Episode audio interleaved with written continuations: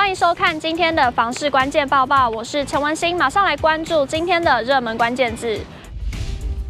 今天的热门关键字：社会住宅。近日传出内政部与财政部研议提出使用权住宅，特色就是出售价格低于市价，使用权可长达二十年，预计先于台北、新北市办。有关媒体报道，新内阁将推动使用权社宅。内政部长林佑昌表示，使用权社宅并非既定政策。他指出，社会住宅有三个很重要的精神：一是在最需要的时候留给最需要的人；再来是要有一定的周转率；最后则是要有退场机制。至于使用权住宅采出租或出售，内政部高层表示，既非出租也非出售，是一种使用权及债权的概念。未来不一定是缴权利但一定要付费才可以使用。至于付费机制部分，还在评估。目前比较能确定的是，取得使用权宅后，不得再进行买卖和赠与继承，而且会定有排付条款。高原不动产估价师事务所所长陈碧元认为，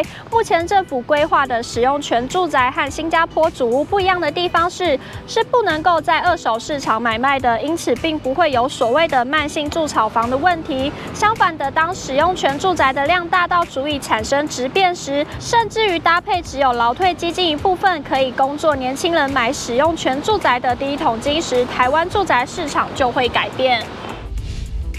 接着来看到今天的精选新闻。首先来看到台南的大楼老公寓房价为何飙最多？在地专家解释是因为这个效应。不动产相关数据统计，二零二一年、二零二二年近一年来，台南市整体房价飙涨吓人，公寓年涨幅达四成，大楼及华厦整体年涨幅也达两成多，涨势是六都最大。在地人要买房需更咬紧牙关。熟悉台南房市的永庆不动产加盟店张家华店东指出。台南这几年在南科发展、公共建设等因素带动下，房价确实上涨明显。而老公寓中古大楼因单价低，使得许多在地购屋民众锁定中古屋，而要卖房的屋主也不可能太便宜脱手，势必要拉高价钱卖掉后才足够买下一间房子，因此形成比价效应，使整体房价上台。马上就是西洋情人节了，为此新北市水利局也推出璀璨的光雕盛会。每年情人节新庄中港大牌荷郎吸金的光雕展，今年再度推出以“爱在中港，精彩光雕”为主题，